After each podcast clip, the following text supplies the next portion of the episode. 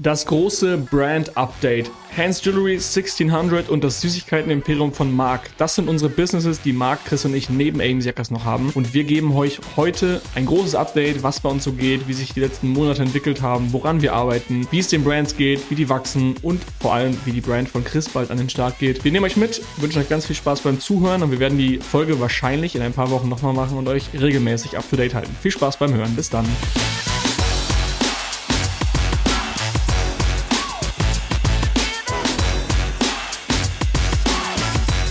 Herzlich willkommen zu einer weiteren Folge der AMZ Hackers Bestseller Show. Heute nicht mehr solo, sondern mit Chris und Marc. Guten Tag, wie geht's euch? Und Chris vor allem, wie ist das Wetter in Bremen?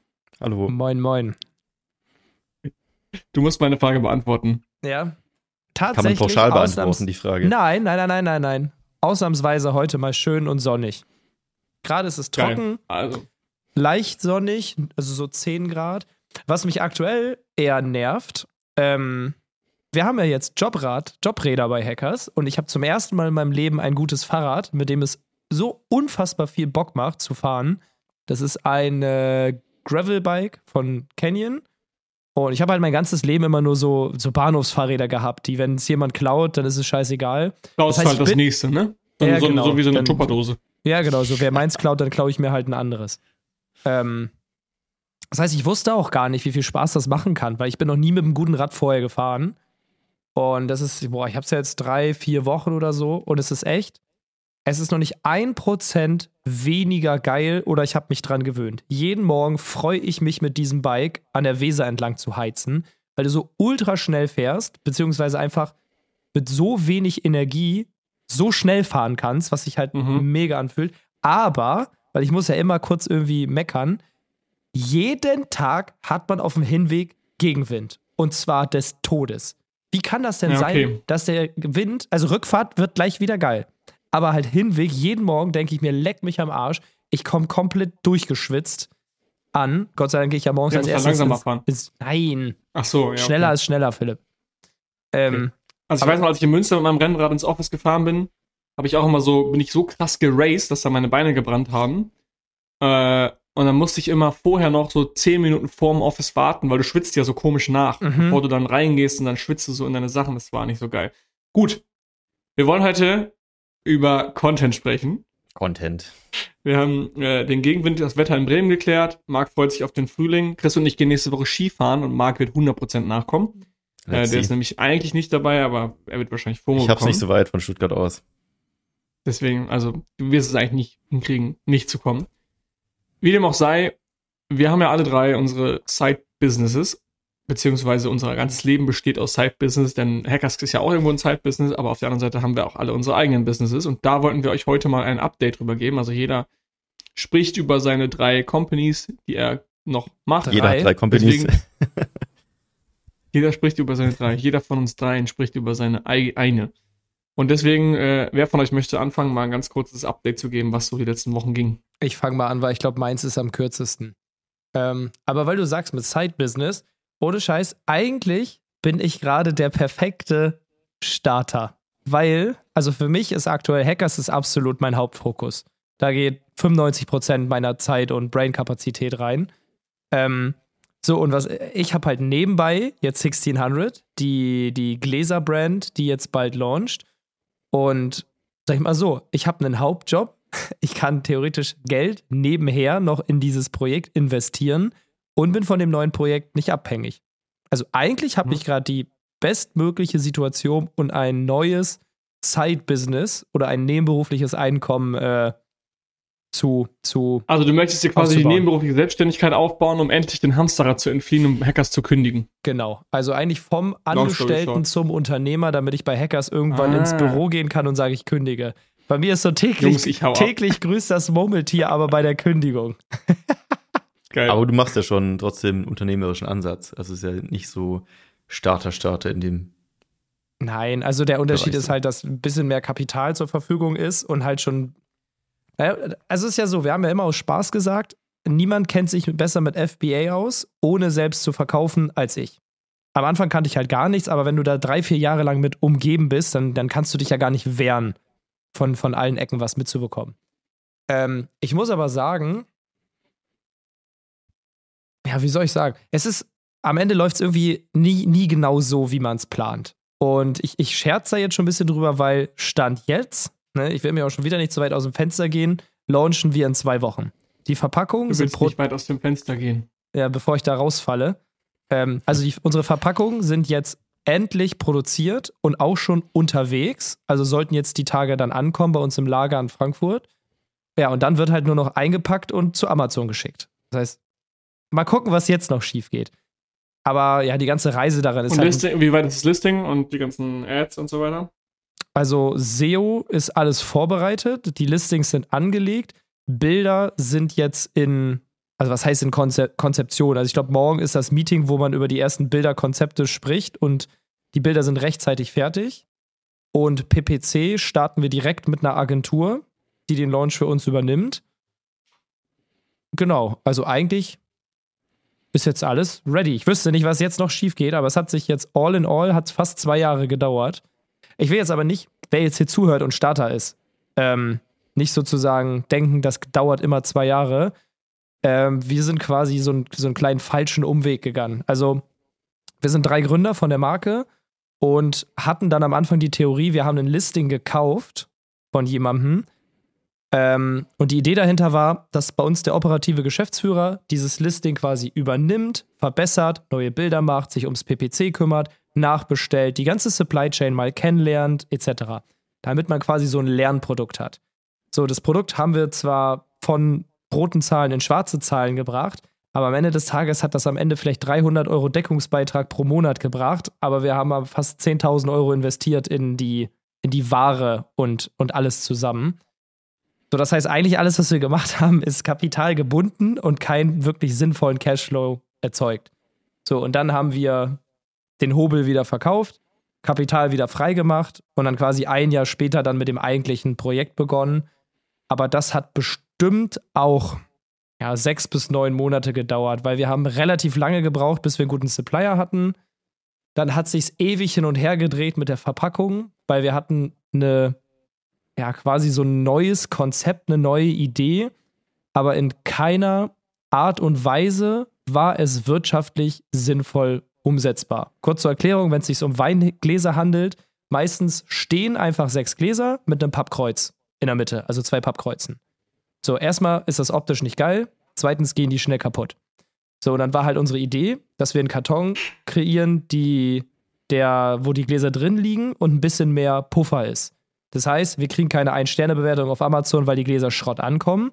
Und es sieht, wenn man es auspackt, noch ein bisschen hochwertiger aus. So, aber dann kamen relativ schnell halt die Probleme, dass diese Verpackung sehr individuell ist, deswegen sehr teuer und sie ist nicht faltbar. Das heißt, das Volumen, diese Verpackung zu lagern, ist auch um ein x-faches höher. Und dann war es halt irgendwann auch einfach, dass wir gesagt haben, okay, es ist einfach nicht sinnvoll, das zu machen, egal wie außergewöhnlich das ist, aber wirtschaftlicher Quatsch. Und haben jetzt sage ich mal, eine Verpackung, die zwar, wo die Gläser auch stehen, aber dieses Pappkreuz, was die Gläser voneinander trennt, ist quasi doppelwandig. Das heißt, es ist eine, ein mhm. Pappkreuz, ein ganz kleiner Luftraum und dann kommt erst das nächste Pappkreuz und das sowohl außen als auch innen. So, das heißt, eigentlich der größte Kritikpunkt, den man haben kann bei Gläsern, nämlich dass sie kaputt ankommen, hoffe ich jetzt mal, haben wir damit relativ effizient Also habt ihr noch keinen äh, Shipment-Test gemacht? noch nicht das Paket gegen die Wand geworfen oder aus dem Büro, aus dem dritten Stock geworfen? Ich habe es schon mal rumgeworfen, aber äh, ich habe es noch nicht aus dem dritten Stock geworfen. Passiert das ähm, so Ich hoffe nicht. Also wenn ich mir rein, reinziehe, wie die DHL-Boten die Pakete abholen, dann. Äh, aber sag ich mal so: Unsere Verpackung ist sicherer als die Top 10 äh, Konkurrenten auf Amazon. Von denen hat das keiner. So, deswegen ja, gehe ich schon mal aus, dass wir einen Vorteil haben.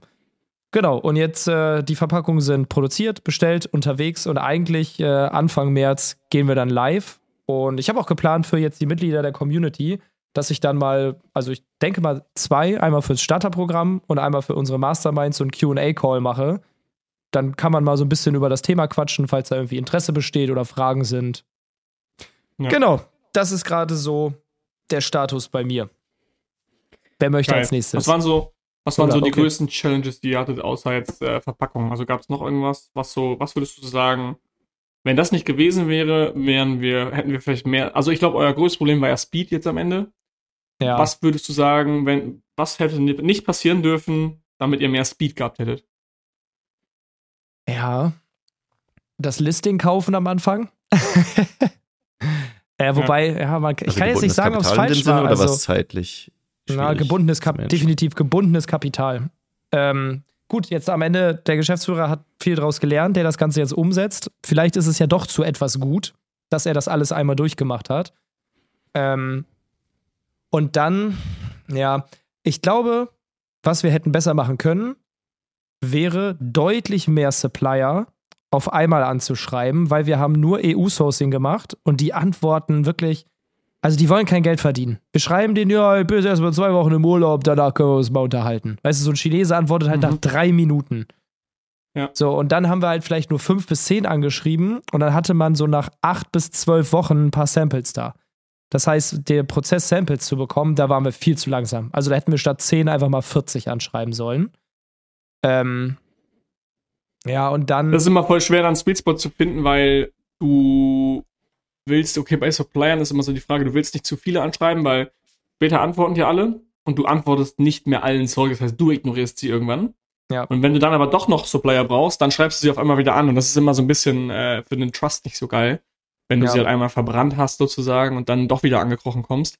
Auf der anderen Seite zu wenige anschreiben, kriegst du halt kein Feedback und verlierst wertvolle Zeit. Also da muss man immer echt gut sich die, wenn man jetzt sagt, man hat fünf, 30 Supplier gefunden, sich das relativ gut einteilen, gerade beim ersten Mal, ne? Weil vielleicht findet ihr jetzt für die Brand alles bei ihm und müsst gar keinen neuen Hersteller mehr, dann habt ihr Glück, weil dann habt ihr jetzt einmal einen, einen gefunden, der ist geil und dann macht ihr alles über ihn. Ja, was, was halt das Problem ist, also wir würden ja grundsätzlich in den meisten Fällen von Designprodukten abraten. Und Weingläser sind jetzt halt oder haben einen Designfaktor auf jeden Fall mit drin, weil da sehr viel subjektive Wahrnehmung von, der, von dem Glas dabei ist. So, und dann war halt das Problem nicht, dass wir jetzt ähm, zum Beispiel zehn Supplier haben, wir kriegen zehn Gläser und, und testen nur Kleinigkeiten, sondern wir haben zehn Supplier hatten am Ende hier 30 Samples, die verschieden aussahen, wovon 29 scheiße aussahen. Da ist es subjektiv, aber wobei so viele Leute, wie gesagt, haben, die sehen kacke aus, war es schon fast objektiv. Und das heißt, am Ende hatten wir eigentlich von 30 Produkten eins übrig, was von der Form her uns gefallen hat. Gott sei Dank haben auch andere Faktoren, also dass es zum Beispiel Kristallglas ist, etc., gepasst. Das haben wir vorher festgelegt. Aber es war jetzt nicht, oh, okay, wir bestellen 10 und gucken, welches ist am haltbarsten, am besten verarbeitet und let's go.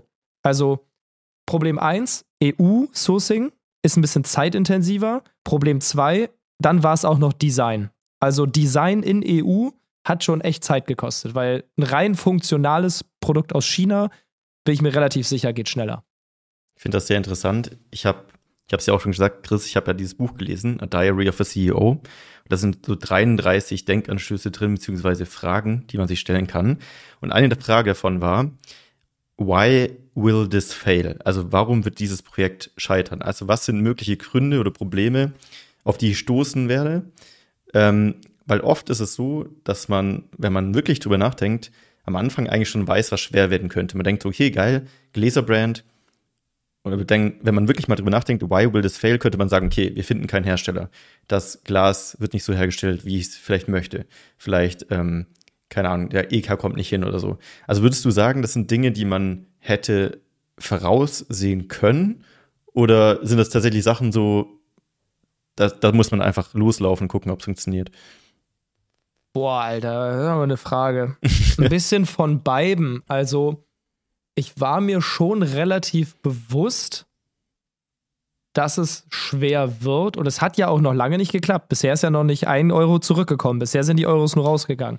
Aber ich bin das ganze Projekt halt auch so ein bisschen von einer leicht anderen Perspektive angegangen. Also mir war klar, Gläser sind, erstmal sind Gläser schon ein Produkt, was man nicht empfiehlt, weil es kaputt geht.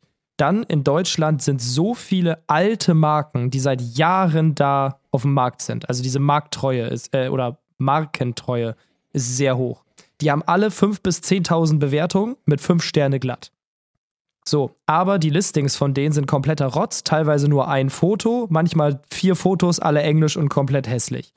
Und das heißt, irgendwie sind da fünf, fünf Endbosse, die aber Schwachstellen haben.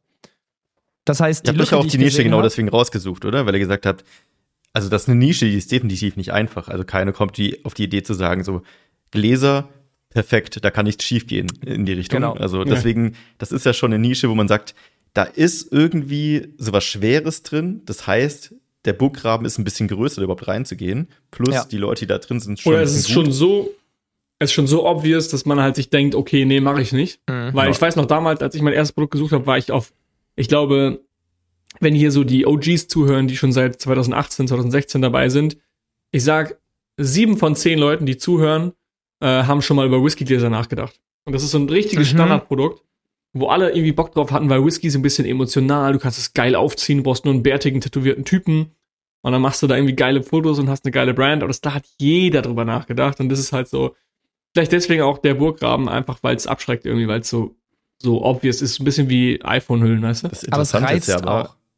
ja, das, inzwischen ist es ja umgekehrt. Die Leute sagen sich, was sind die schwersten Nischen? Lass genau da reingehen. Also eigentlich sucht Ja, man jetzt genau. inzwischen nach diesen, warum wird das schwer Nischen Vielleicht- sozusagen. Vielleicht sollte man eigentlich jetzt mal so projektwise ein Funny-Business aufbauen und Kn- Knoblauchpressen machen. Einfach sozusagen, ey, wir skalieren die Knoblauchpresse auf Was 10K ist das Produkt, was die wenigsten machen würden? Und das macht man dann eigentlich. Gut, Ja. aber dann bei Knoblauchpressen, jetzt bei Weingläsern, ist ja noch das Potenzial, da auch eine D2C-Brand und sehr viel Branding, Marketing drum zu bauen. Wenn du jetzt also das absolute Genie bist und du hast die Idee, wie du die Knoblauchpresse nochmal als D2C-Brand groß machst und da ganz viel Emotionen reinbutterst. Einfach ein ähm, E-Book dazu. Ja, E-Book ist kein USP. ja, ist halt. Also die Wette ist halt, da sind ein paar große Platzhirsche und ich hab Bock, den so ein bisschen ans Bein zu pissen, weil ich der Meinung bin, Amazon machen wir besser, wir machen eine Brand draus, ihr seid alle alt, also ihr seid so richtig altes Deutschland und ich glaube da, wie Jan Hese sagen würde, ja. der Markt ist bereit für eine Interruption. Disruption. Und, aber es ist schon, also das kann ich jetzt auch schon sagen, das ist aber auch preisig, das ist alles ultra, ultra eng. Wenn man jetzt eine D2C-Brand startet, ist ja eigentlich Regel Nummer eins, Riesenmarge, sonst keine Chance, weil sonst kannst du keine Ads leisten. Ähm, ich würde am liebsten unsere Weingläser für 39 Euro verkaufen. Oder sagen wir gerundet 40. Aber die meisten verkaufen für 29, die teureren sind schon 35. Aber da dann wirklich noch so viel Marge rauszuholen, also ich bin super gespannt, wie es sich entwickelt, weil die, die, ja, also sowohl die prozentuale Marge als auch die absolute Marge ist jetzt nicht riesig bei dem Produkt, aber das, das Volumen in diesem Markt ist halt sau viel. Also, weißt, wisst ihr, dass wir dann Du vielleicht hast die Opportunity wenigstens. Bei den Ja. Nischen, wo die Marge theoretisch da ist, da geht ja jeder rein. Jeder macht irgendwie plötzlich eine Pfeffermühle, jeder macht irgendwie ein Fahrradschloss. So, und plötzlich hast du zehn Produkte, die genau gleich aussehen in der Nische. Aber eigentlich Genau. hast du jetzt wirklich die Opportunity in dieser Nische, wo kein anderer sich überhaupt reintraut, überhaupt was zu reißen und so dieses Long Game Mhm. zu spielen und dann diesen EK stückweise dahin zu bringen, wo er eigentlich sein soll, weil es keiner machen will. Das große Problem bei, bei wenig Marge ist eigentlich, wo, wo, wodurch bedingt ist die geringe Marge? Ist die bedingt durch einen hohen Einkaufspreis oder ist die bedingt durch hohe Versandkosten zum Beispiel? Wenn die geringe Marge bedingt ist durch hohe Versandkosten, nee, sagen wir mal andersrum, durch hohe, durch hohe Einkaufspreise, dann hast du einen scheiß Cashflow, weil du musst die Produkte super teuer einkaufen, weil du verkaufst ja, weil das Argument war ja, die Masse ist höher, dadurch die, die, die Marge niedrig, aber, äh, aber dadurch die absolute Marge wieder hoch, weil es so viel ist. Ja. Wenn dann der Einkaufspreis hoch ist, musst du massiv viel kaufen zu einem massiv hohen Preis. Das heißt, Ja. du hast extrem Cashflow-Engpässe, weil du super viel Warenbestand haben musst. Ähm, wenn jetzt die Marge aber niedrig ist, weil die Versandkosten so hoch sind, dann ist es wiederum kein Problem, weil die Versandkosten, die legst du dir ja nicht auf Lager. Versandkosten fallen ja erst an, wenn der Kunde das Produkt bestellt. Das heißt, der Cash Conversion Cycle oder dein, dein, dein Cashflow, Mhm. du investierst heute 2 Euro in ein Produkt, was dich vielleicht am Ende mit Versand und allem 8 Euro kostet, aber die, die 6 Euro oder 7 Euro, die fallen erst an, wenn der Kunde das Produkt bestellt und du das Geld schon hast. Ja. Äh, das war nicht bei meiner Teleskopstange so damals. Die war auch, hat auch eine scheiß Marge, Mhm. aber durch diese absoluten Sales, ich habe teilweise von der 200 Stück am Tag verkauft, ähm, durch diese absoluten Sales war die Marge geil und der Großteil der Kosten ist erst angefallen, als ein Kunde die, die Stange bestellt hat. Mhm. Ja, ich bin mal gespannt, wie sich das entwickelt jetzt mit der, mit der Profitabilität von dem Produkt. Weil ich meine, klar, die erste Bestellung ist jetzt nicht so groß ausgefallen, ähm, wie sehr die Stückpreise dann senken werden, wenn wir größere Mengen abnehmen. Genauso natürlich bei der Verpackung. Klar, die, Erst, die Erstbestellung ist immer nicht so profitabel, weil die Menge einfach so gering ist. bin sehr gespannt. Genau, da habe ich auch beim, beim Hacking Live noch mit einem Kollegen drüber gesprochen. Marc, ich glaube, du warst dabei. Wenn jemand seine erste Order macht und er will anhand der ersten Order überprüfen, ob sich das Produkt langfristig lohnt, dann auf gar keinen Fall hingehen und den, den, den Produktpreis der ersten Order als Referenz verwenden. Weil, wenn du jetzt sagst, du holst in der ersten Order die Hälfte deiner Ware per Luftfracht, guck, bei dir ist jetzt egal, Chris, weil es Made in Germany ist, oder du holst die Hälfte Italien. deiner Ware per Luftfracht oder Italien, dann hast du ja einen extrem hohen Einkaufspreis. Aber den darfst du ja nicht als Referenz verwenden, weil, mal angenommen, du bestellst das Produkt nochmal und bist rechtzeitig, dann machst du Seefracht und dann bekommst du den Preis zum Beispiel nochmal um ein Drittel geringer. Und so musst du den Einkaufspreis eigentlich ab, ab Start dann schon einmal betrachten. Natürlich ist das dann nicht korrekt, das ist nicht das, was in der BWA steht am Ende, aber es ist korrekt, um eine Entscheidung zu treffen für oder gegen das Produkt. Ja, was wir auch gemacht haben, ist, wir haben eine Profitabilitätsrechnung für den äh, für die Erstbestellung. Dann glaube ich, ich weiß nicht, ob für Zweitbestellung, aber so für zweite oder dritte Bestellung. Und dann haben wir mal geschätzt, wo wir gerne landen würden an Sales und an Absatz. Also nach dem Motto, okay, wir gehen mal davon aus, das ist das Marktvolumen, wir schaffen es mindestens mal an Platz 3 und das ist unser Ziel zu erreichen und haben die Bestellmenge auch schon angefragt. Das heißt, wir hatten sozusagen eine Startprofitabilität und eine perspektivische Profitabilität. Genau, ja. Cool. Okay, letzter Punkt noch, bevor ich an Philipp übergebe. Eigentlich komme ich ja eher aus der D2C-Welt, früher als, als Agentur mit Facebook-Ads und Philipp und ich drehen uns gerade. Philipp rutscht jetzt in D2C rein und ich in Amazon. Aber es gibt eine Sache, die an der Gläser-Brand mich gereizt hat und zwar, Philipp, das kannst du jetzt gleich bestätigen. Hm, man kann D2C-Brands am besten skalieren, wenn man ein Produkt hat, was bei Ads ohne Targeting funktioniert. So, das heißt, wenn du jetzt nur, mir fällt jetzt kein Beispiel ein. Also bei Facebook nutzt man ja häufig so Targeting wie interessiert sich für Sport, ist weiblich und alles. So, das heißt, du musst eine winzige Zielgruppe ansprechen. So, das klar gibt es jetzt da Hacks und Tricks, wie du eine kleine Zielgruppe ansprichst. Aber die Tatsache, dass Gläser eigentlich eine Riesenzielgruppe sind, weil jeder nutzt in irgendeiner Art und Weise Gläser kann ich langfristig, wenn wir mit dem Shop starten, was noch dauern wird, unfassbar viele Zielgruppen einfach erreichen. Und das quasi den Algorithmus von Facebook oder Meta machen lassen. Das heißt, ich kann ganz viele Broad-Kampagnen schalten, die sich dann selbst ihre Zielgruppe für dieses Glas suchen, weil am Ende ja. Weißwein, Rosé, Rotwein, Sekt, Whisky, Wasser, Cocktails. Also, wenn ich das jeweils nehme an Kreisen und sich überlappen, habe ich halt wirklich eine gigantische Zielgruppe, also fast den ganzen Markt, ohne Altersbeschränkung, ohne Geschlechtsbeschränkung. Und das war nochmal so du sprichst ein. ja mit deinem Design dann eine Zielgruppe an und das kann der Algo dann selber entscheiden. Ganz genau. Aber dass dieses Potenzial da ist, jeder kann dieses Produkt kaufen. Jeder. Ja. Und das ist so, wo ich mir denke, okay, mal gucken, was so in fünf Jahren, wie viel Marktanteile man da irgendwie den großen wegknabbern kann. Ich bin gespannt und äh, ich habe auch Bock jetzt. Bisher war es halt relativ langweilig. Es hat sich alles übelst lang gezogen. Aber ich habe schon Bock jetzt auch bei Hackers dann mal demnächst so die erste Bestellung mal zu zeigen, was wir so verdient haben, was wir gezahlt haben. Weil so, ich glaube, so ein bisschen Transparenz ist auch dann äh, interessant für die Teilnehmer bei uns im Starterprogramm. Nice. Cool. Philipp. Hands. Ja. Was ist denn so der Stand, den ich hier mal mitgeteilt habe? Ich glaube, habe ich viel nach Launch erzählt? glaube. Ist Marc stumm? Marc ist stumm, ich höre Marc nicht. Okay. Also äh, sag mal einfach, woran du gerade arbeitest, was gerade so Phase ist bei dir. Wahrscheinlich im Podcast später hat man Marc schon gehört und dann denkt sich so, hey, man hört den doch, was habt ihr denn? Ja. Oder warum nee, ignorieren Das Mikro war tatsächlich gemutet, also wenn ich was gesagt habe. Wir hören dich, Marc. Äh, was hast ja. du denn gesagt? Ich glaube, ich, ich habe äh, nichts Wichtiges. Erzähl einfach. Okay. okay, also Witzigerweise wird Hans im April 1. Und das finde ich krass, weil, wenn ich jetzt darüber nachdenke, mache ich das schon viel länger. Und es fühlt sich nicht so an, als wären wir noch nicht mal ein Jahr auf dem Markt. Und ich habe halt so perfektionistische Ansprüche an diese Brand. Ähm, aber auch geschuldet meinem Umfeld und, und diese, diese Einfachheit, mit der man Amazon-Brands hochzieht. Ähm, und es ist halt, die, die Brand ist halt noch nicht mal ein Jahr alt und das finde ich krass. Also wir haben, äh, ja, streng genommen 26. März, glaube ich, gelauncht, aber wir machen so den Birthday Sale um meinen Geburtstag herum, um den 1. April. Also Hans Birthday wird auch mein Birthday sein.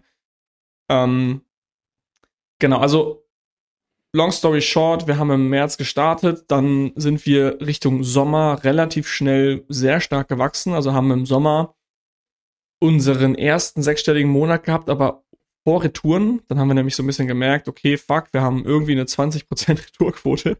Das ist schon heavy, weil das haben wir nicht bedacht, dass die Retourquote so hoch ist, aber ist ja auch völlig Aufgrund logisch. der Größen oder weil die Leute das Produkt tatsächlich zurückgeben wollten? Also es gibt verschiedene Sachen. Wir haben, äh, wir haben ja auch geschlossene Ringe, das heißt, du musst deine Ringgröße ausmessen. Und viele Männer, so ich, so auch ich, haben halt gar keinen Plan, welche Ringgröße sie haben. Wir hatten kostenlose Retouren und haben gesagt, ja, bestell dir halt drei Ringe und schick halt zwei zurück. So war auch eigentlich ganz nice, aber das kickt natürlich rein, wenn du das nicht weißt am Anfang, wenn du die Brand hochskalierst innerhalb von der ersten drei Monate oder vier Monate auf, auf relativ große Umsätze, kickt es halt hinten rein, krass rein, wenn dann auf einmal die ganzen Retouren kommen und du die aus deinem Cashflow wieder zurückfinanzieren musst. Ähm, genau, und dadurch, dass unser Schmuck natürlich auch hochpreisig ist, bestellen sich die Leute natürlich auch eine Kette, probieren sie an und sind natürlich auch strenger in der Auswahl wenn die Kette jetzt 30 Euro kostet und du bestellst die und dir gefällt dir nur so 80 Prozent, sagst halt, fuck it, finde ich geil, kann ich im Sommer mal anziehen, wenn ich im Urlaub bin, so. Wenn die Kette aber 100 Euro kostet und du hast vielleicht noch einen Ring, das heißt, du hast 150, 160 Euro gespendet, dann muss das schon richtig nice sein, dass du es auch behältst. Also das heißt, es behalten erstmal auch nur die Leute den Schmuck, die den richtig nice finden. Deswegen war unsere These, haben wir eine relativ hohe Retourquote, also von 18 Prozent, ähm, die wir jetzt aber wiederum nach einem Dreivierteljahr auf circa 11 Prozent, 10 Prozent senken konnten. Also jetzt sind wir nur noch bei 10, 11 Prozent.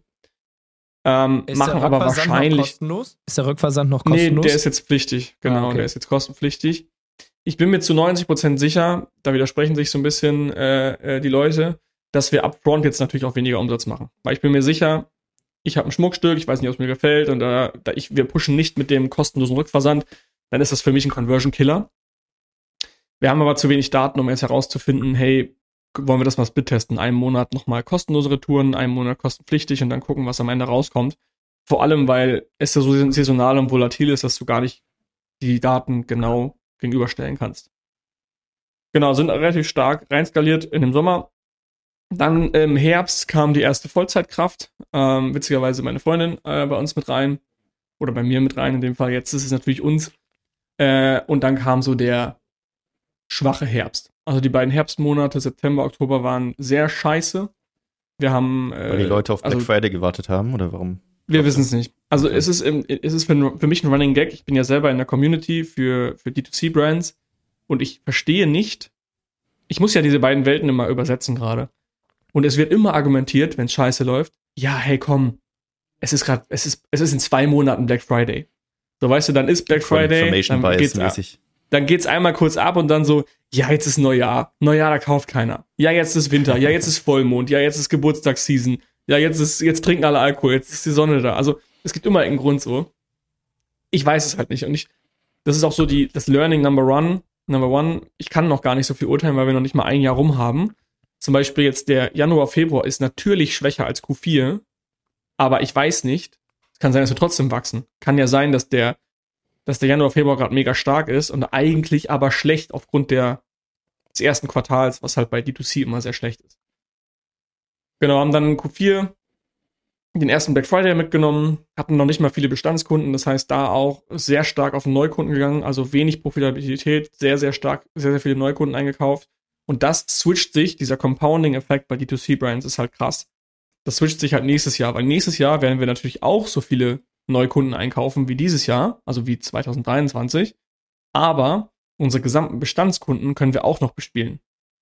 Das heißt also, nächstes Jahr wird sich unser Q4 wahrscheinlich alleine deswegen verdoppeln, weil wir halt so viele Bestandskunden bis dahin haben. Selbst wenn wir nicht wachsen, würden wir theoretisch fast doppelt so viel Umsatz machen.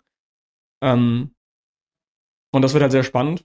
Da kann ich mich jetzt noch nicht reinversetzen. Und das ist halt auch so das erste Learning, was ich halt so krass habe, dass für mich ist ein, eine Amazon-Brand halt sehr berechenbar. Also ein, ein Search, ein Search-Business, wo die Leute danach suchen, ist ja konstant gleich, weil du kannst genau nachschauen, wie viele Leute suchen nach einem Produkt pro Monat und das grast du einfach ab und du siehst an der Kurve genau, wann geht's hoch, wann geht's runter.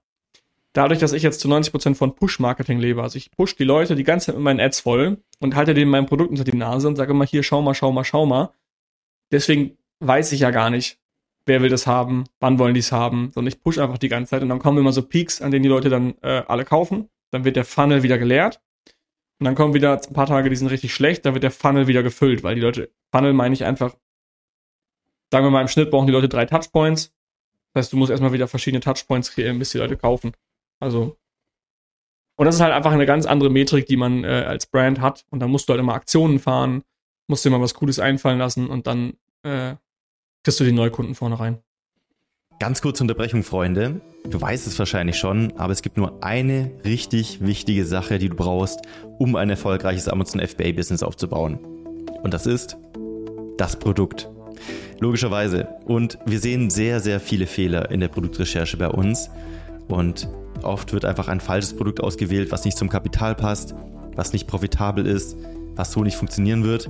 Und dementsprechend haben wir zusammen mit dem Feedback der Community das Starterprogramm entwickelt. Das Starterprogramm ist unser Konzept, wo wir dich wirklich, wenn du möchtest, von der Gewerbeanmeldung bis hin zum Launch deines ersten Produktes begleiten. Das heißt, wir treffen gemeinsam wichtige Entscheidungen, schauen wirklich eins zu eins dir über die Schulter bei der Produktrecherche, schauen, dass dein Produkt Sinn macht, dass es profitabel ist, dass du an alles gedacht hast, du kannst alle deine Fragen klären und wir begleiten dich einfach durch wirklich langjährige, erfahrene Coaches bis hin zu deinem ersten Amazon FBA Produkt. Und wenn dich das interessiert und du einen Platz im Starterprogramm haben möchtest, dann schau doch gerne mal auf aim-hackers.de vorbei. Da haben wir die Bewerbung aktuell offen für das Starterprogramm.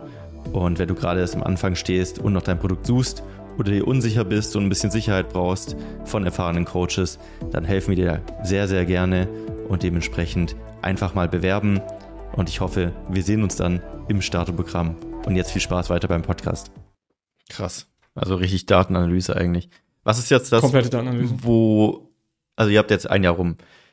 Habt ihr jetzt irgendwie irgendwas Was? rausgefunden, wo ihr sagt, wir haben jetzt gelernt, darauf sollten wir uns eigentlich fokussieren. Das ist eigentlich unser Hebel, um irgendwie Was waren jetzt die zwei besten Aha-Momente, die ihr hattet?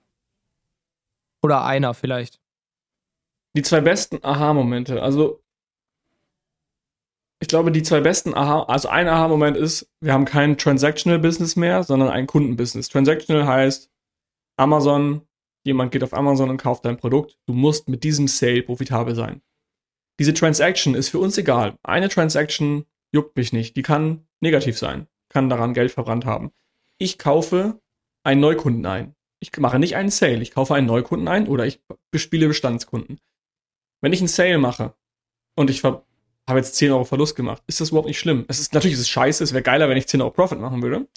Aber die Kunden kommen hintenrum wieder und ich kann genau ausmessen, nach wie vielen Monaten kommen mit welcher Wahrscheinlichkeit die Leute wieder. Und so muss man sein Business bauen. Und so baust du auch Tech-Companies. Also eine Company, die eine App hat oder eine Mitgliedschaft, ein Tool oder was auch immer. Das ist auch so eine Art Business, weil du kaufst die Leute einmal ein. Auch Hackers zum Beispiel ist so ein Business. Du kaufst einen Neukunden, ein Mitglied einmal ein und das Mitglied bleibt dann. Weil, unser, weil unsere Community so geil ist, bleiben die Leute für mehrere Jahre. Die kündigen nicht. Also wir haben eine relativ geringe Kündigungsquote, eine relativ hohe Quote an Leuten, die ein Jahr verlängern. Was natürlich anders wäre, wenn wir sagen würden, hier, kauf unseren Videokurs. Wir verkaufen einen Videokurs, den kaufen die einmal und dann kommen sie nicht wieder. Dann muss natürlich der eine Sale profitabel sein. Und das zweite Learning war, oder das große Learning ist, wir haben zu wenig Auswahl, ist unsere These. Also wir haben äh, irgendwie jetzt gerade, keine Ahnung, 15 Produktdesigns oder so oder 10, ich weiß gar nicht genau. Ähm, und die Leute, also so drei oder vier Produkte machen halt 80 Prozent des Umsatzes. So, was heißt das für mich? Irgendwie alles, alle anderen Produkte werden nur so mitgekauft, weil es nice to have ist. Und wir brauchen mehr von diesen Produkten, die 80 Prozent des Umsatzes machen. Und deswegen bringen wir jetzt Anfang März eine riesige Kollektion raus und zwei Wochen später nochmal eine riesige. Also wir bringen jetzt gerade 18 Spieces, glaube ich, im März raus. Also wir verdoppeln unsere Kollektion. Ja, das ist sehr wild. Ähm, einfach in der Hoffnung, um nochmal so Topseller auf den Markt zu bringen. Und da ist auch wieder voll interesting. Du kannst dir so viele Gedanken machen über deine Meinung, wie du willst und sagen, hey, das Design finde ich geil, das Design finde ich geil. Am Ende musst du deine Kunden fragen, eine Umfrage machen und da kommt was ganz anderes raus, als du eigentlich dachtest. Und das ist auch ein krasses Learning. Wo wir Also immer dachten, eigentlich so, ja, eine Shotgun-Methode. Du weißt nicht, welche Kugel trifft, aber du musst halt viel rausschießen, Genau. dass du irgendwann Genau. einen erwischt. Deswegen scalen wir jetzt richtig Produkte raus und, und, und entwickeln. Und wir wollen ja auch nicht Designs von der Stange nehmen. Also viele Brands gehen halt nach China, öffnen einen Katalog, kreuzen 20 Ketten an und bringen die auf den Markt. Das ist halt bei uns nicht. Bei uns ist halt alles selber designt, alles, äh, das ist nichts vom Katalog und alles halt äh, ja, von uns gebaut sozusagen. Ja, die anderen deutschen Brands, die gehen zu Hans, gucken sich die Produkte an und kopieren dann ein paar von Hans Produkten. genau, so, das ist natürlich das Goal langfristig. Ja, ein bisschen ist er jetzt schon, ne? Aber dann ja sind sie immer einen Schritt hinterher. Bitte? Aber dann sind sie auch immer einen Schritt hinterher. Also die können nicht kopieren, was du ja. als Basis dir als Strategie Das sehe ich auch als Kompliment. Also wir haben im, im März gestartet ähm, und im April ging das erste Video, das erste Loom-Video, was ich aufgenommen habe, von einem Ad-Account an, an, an, an meinen Anwalt, weil wir kopiert wurden von den Skripten von anderen Brands. Und das fand ich funny, weil wir waren halt vier Wochen auf dem Markt oder fünf Wochen. Wir waren eine Brand, so da müssen sich die anderen Brands nicht drum jucken, weil wir haben keine Bestandskunden, wir sind halt klein gewesen. Aber scheinbar haben wir irgendeinen Nerv getroffen und die anderen Brands haben uns schon kopiert und relativ stark und relativ offensichtlich kopiert, also da wird scharf geschossen. Aber wir verteidigen uns auch scharf. Das ist doch also. so dumm. Es ist doch so dumm.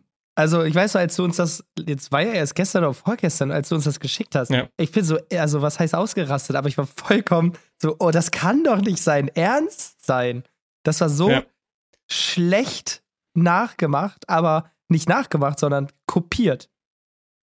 Genau, das Problem ist nur, du, du teilst dir halt die Views in den Ads und die Kunden wissen ja nicht, wer hat das Original gemacht. Ja. Natürlich, den Kunden gefällt eine der Ads irgendwie besser oder eine der Kommunikation und auf einmal haben wir gemerkt, so in den anderen Brands, auf der About Us Page sind auf einmal, werden auf einmal diese Missionen, die wir eigentlich haben, wird auf einmal auf den anderen About Us Pages übernommen. Auf einmal schreiben die irgendwie, was deren, was deren Vision ist und so weiter. Ja, es ist halt, vielleicht ist es ein Kompliment für uns. Auf der einen Seite, ich würde sagen, kann man können wir da sagen, können wir stolz drauf sein, dass wir da irgendwie eine Inspiration reingegeben haben. Auf der anderen Seite ist natürlich auch ein bisschen sad, dass die Leute sich einfach keine Gedanken machen. Und das ist aber, das ist das Ding bei Amazon auch. Es gibt immer Brands, die kopieren einfach. Und im Zweifel. Aber ich glaube, du merkst ist die Kopie. Die, ich glaube nicht, dass die Kunden das merken. Ich glaube eher, ich glaub dass schon. die Kopie schlechter ist, weil das Mindset von der Person, die kopiert, ist ja nicht nur in der einen Kopie so, sondern das mhm. ganze Business ist ja so aufgebaut. Das gesamte Business ist, okay, was kann ich mir jetzt irgendwie ersneaken? Und ich glaube, das Gesamtkonzept ist einfach schlechter. Ich bin, ich, und ich glaube deswegen, ich glaube, ich kann es natürlich nicht belegen, ich glaube, die Kunden merken das. Ich bin fest von überzeugt, dass der Mensch einen integrierten Bullshit-Sensor hat und wenn es Apple und Birne gibt, dass die Leute nach ein paar Monaten schnallen, wer ist Apple und wer ist Birne. Ich glaube schon. Habt ihr gestern, ich habe gestern äh, ein Video in die Gruppe geschickt, wo, wo die Brand Apple erklärt wird und warum Apple so genius ist. Und ich fand das so witzig, weil ich will, ich will, ich will jetzt Hans nicht mit, Ants, mit, mit Apple vergleichen, aber wir jucken uns halt nicht. Also wir, wir, wir, wir bashen halt niemanden zurück, weil wir es nicht, in Anführungsstrichen, nicht nötig haben. Wir machen einfach unsere Mission, wir machen unser Ding und pushen.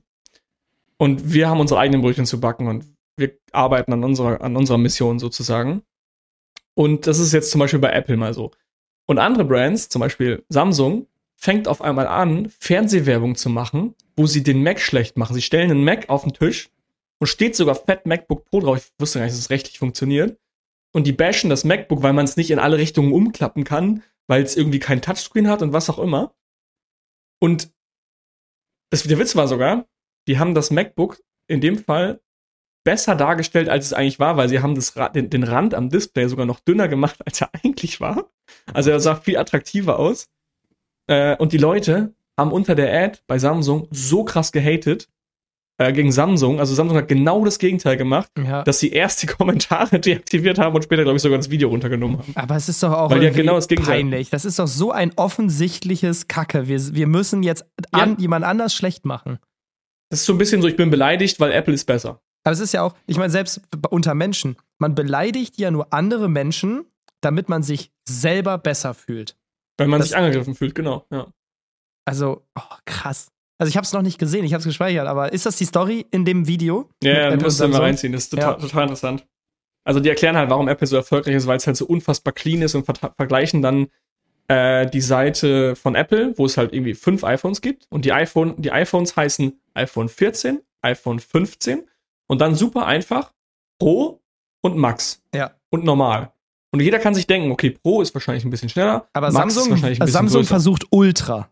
Weil klingt nee, vielleicht noch mal besser. Dann, dann, dann lesen sie vor, wie viele Handys es bei Samsung gibt und die lesen das in so einem, die machen die Geschwindigkeit so auf vierfach und er liest die ganze Zeit Handys vor. Zack, zack, zack, zack, zack. Und dann mit irgendwelchen kryptischen Codes die ganze Zeit. Das iPhone Galaxy S24 XCS 5 Lite. das Galaxy S24 XT5L Lite, das Galaxy S und so geht's dann weiter, dann spulen die das so Ich sag vor. dir, und denken sich Brands, so, ja, what the fuck?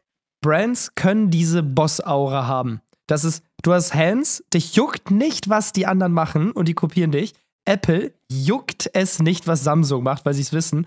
Und mir kam gerade eben diese Szene in den Kopf bei hier äh, Conor McGregor, der ja auch eine, äh, also in jeglicher Hinsicht nicht nur ein Kämpfer, sondern eine Personal Brand ist. Und er war bei einer Pressekonferenz und jemand anders beleidigt ihn.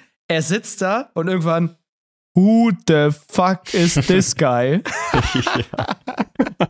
Weißt du, der andere beleidigt ihn nur und er so, wer zum Teufel bist du überhaupt? Der andere hätte sagen Ah. können, was er will an Argumenten. Er hat einfach mit einem Satz alles kaputt gemacht. Oh ja, Hammer. Ja, Geil. also wie gesagt, ich glaube, ich glaube, na, Pants ist nicht perfekt. Ich glaube, wir machen vieles noch falsch und ich glaube, andere Brands machen vielleicht auch vieles besser als wir. Einfach weil wir fucking neun Monate auf dem Markt sind. Wir sind halt neu. Wir fokussieren uns einfach auf glückliche Kunden. Wir haben den, glaube ich, würde ich jetzt mal mich aus dem Fenster lehnen, den geilsten Customer Service und das geilste Produkterlebnis. Ähm, da sind wir stolz drauf und wir arbeiten einfach auf unserer eigenen Baustelle, anstatt uns zu schauen, okay, wie schnell buddeln die anderen und soll ich denen die Schippe wegnehmen? Ist, ist doch egal. Sollen sie doch weiter buddeln. Aber Buddeln ich halt finde, schneller. Muss ich denen ihr, nicht ihr seid schon, ihr seid schon, seid ihr letztes Jahr schon Seven Figure gewesen? Nee, Oder- fast. Also schon drunter. Also nicht, wir haben ja im März gestartet Mhm. Und das erste gesamte Jahr, zwölf Monate, machen wir so 900 wahrscheinlich. Also Guck knapp mal, drunter. Im ersten Jahr von einer neuen D2C-Brand. Also niemand startet perfekt und mit Sicherheit gibt es Sachen, die ihr noch nicht wisst und ihr macht Fehler. Aber ich finde schon, man kann schon dem restlichen Schmuckmarkt sagen, Junge, Leute, gebt mal lieber Gas, Philipp is coming. Also Ja, das klar, nämlich geht das, Ding. nicht nach einem Jahr, aber Spannend. Ja, es ist halt, es ist halt spannend, wie geht's weiter, so Richtung, Richtung diesem Jahr jetzt, ne? Also das Q4 jetzt könnte uns echt nochmal stark boosten. Also das Ziel sind zwei Millionen dieses Jahr. Äh, Wäre natürlich schön, wenn wir es schaffen. ich glaube jetzt auch sehen. bei Fall- ist es so, du, du überschätzt, was vielleicht dies Jahr noch geht, aber du unterschätzt, was die nächsten fünf Jahre diese Brand noch an, auch an, an Ja, Enterprise. Value generieren wird. Das, das erste Goal war nämlich sogar dieses Jahr drei Millionen und das war nämlich genau dieser Punkt, den du gesagt hast. Äh, ich habe es überschätzt, wie viel man in kurzer Zeit schafft. Also ich dachte, Da geht mehr. ich schaffe das easy, genau, aber ich glaube, äh, dieses Zinseszinseffekt und dieser Compounding-Effekt, der ist halt krass. Geil. Du machst ja die So, meisten wir Learnings am Anfang und die meisten gehen's danach. Genau. Ja, ich wollte gerade den Übergang machen jetzt zu unserem dritten Founder hier im Call. Marc, du hast aber mal ein ganz außergewöhnliches Projekt. Erzähl mal ein bisschen. Ja, vielleicht muss ich nochmal ausholen und erzählen, wie es eigentlich dazu gekommen ist. Also, wann habe ich es? Vorletztes Jahr tatsächlich. Vor, also auch Q4. Das war eine Phase, wo ich eigentlich alle Brands, die ich davor hatte, abgestoßen hatte. Also verkauft hatte, Partnerschaften beendet hatte und so weiter und so fort. Hatte in der Zeit dann auch eigentlich Hauptfokus auf Hackers gelegt.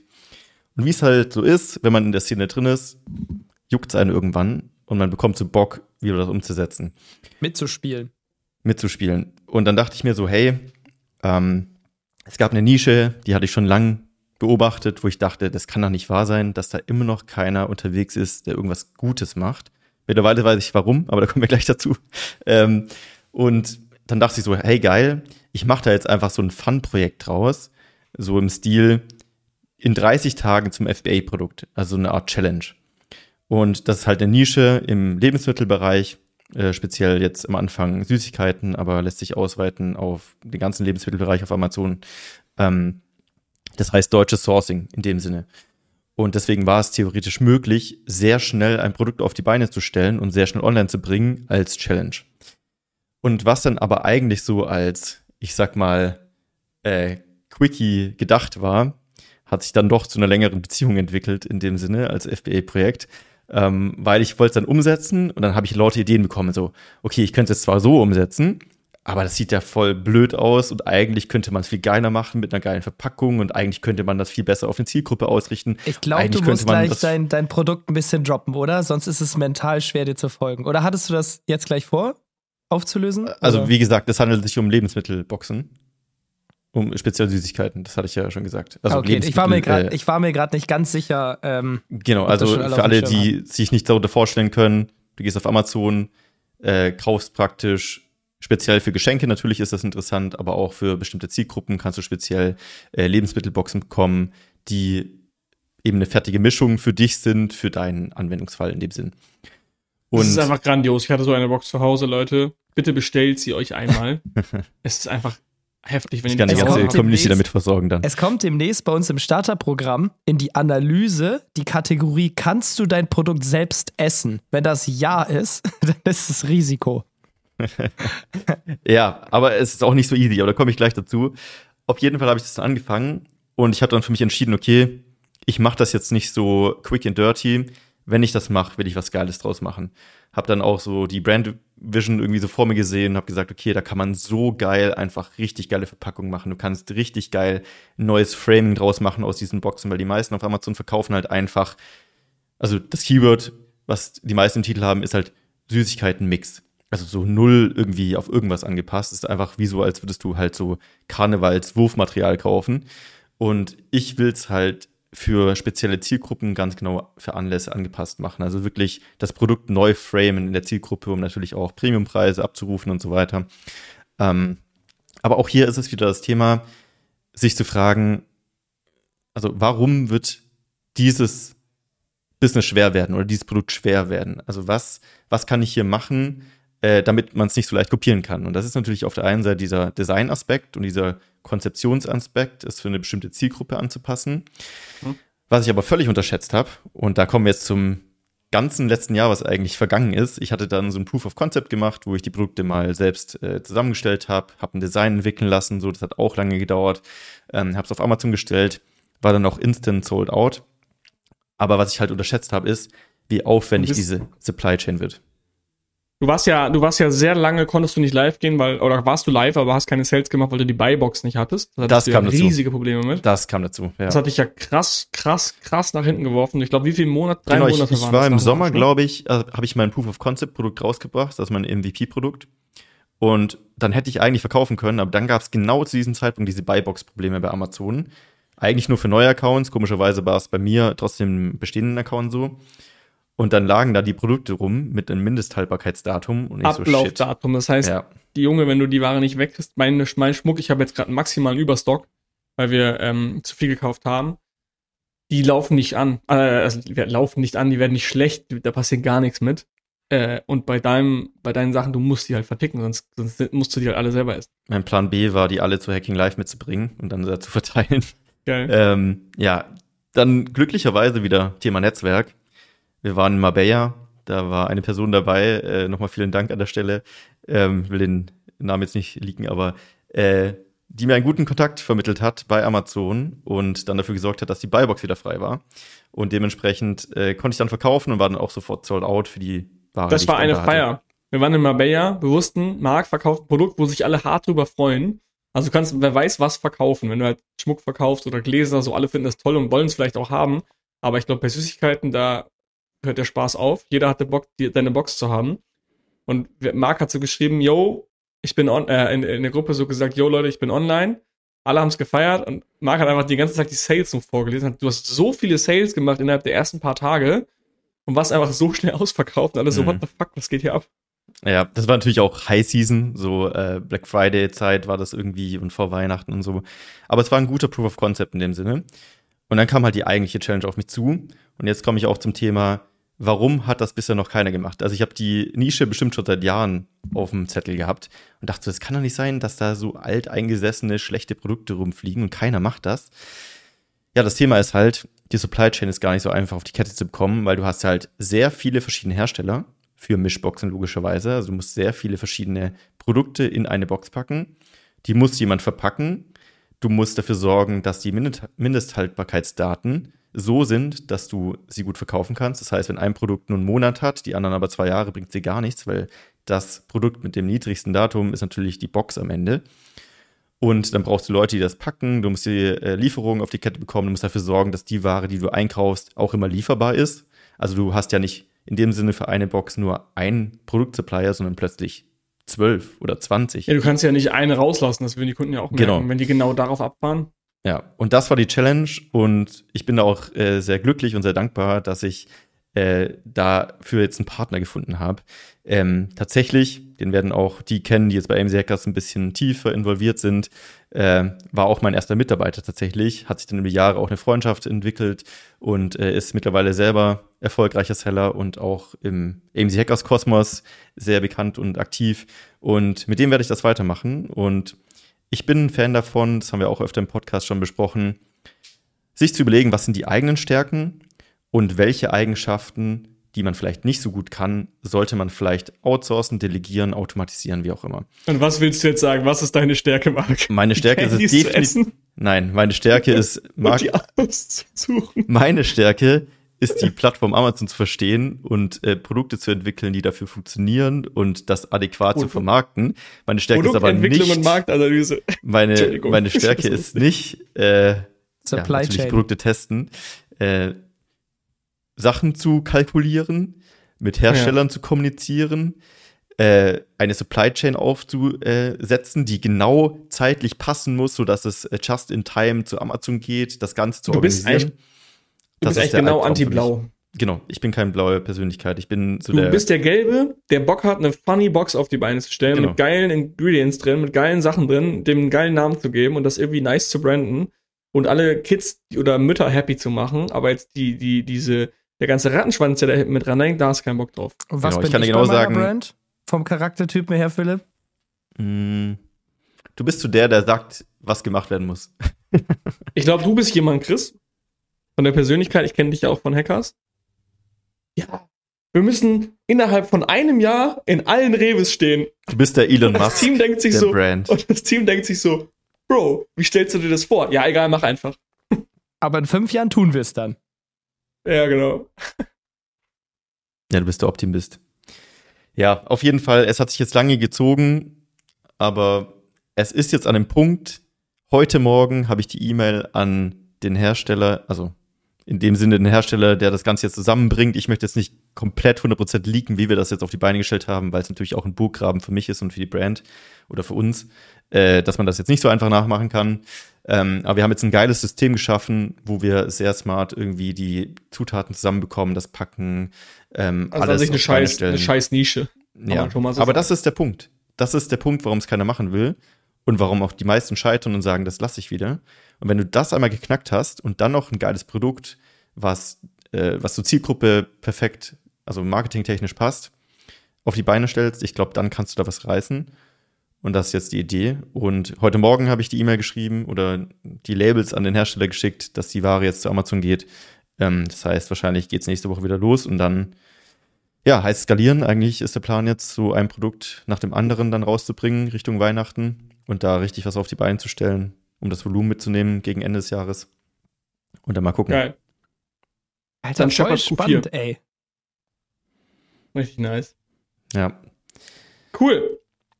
Ich würde sagen, das war ein ausführliches Roundhouse Update. Roundhouse Kick. Äh, ich habe der, ich habe gerade schon, während wir die Folge aufgenommen haben, ein, ein, äh, ein, äh, ein Ordner erstellt, der heißt unser Brand Update, Hands Jewelry 1600 und das Süßigkeiten-Imperium von Mark.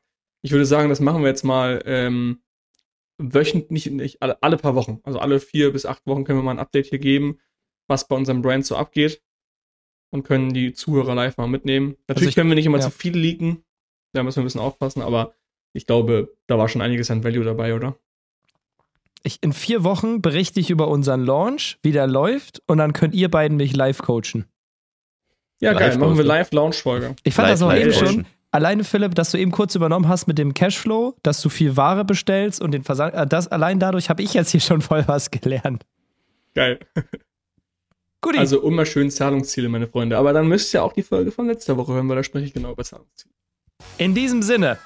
Schauen, was wird. In diesem Sinne, wir hören uns in einer Woche. Bis dann und vielen Dank fürs Zuhören. Ciao, ciao. Tschüss.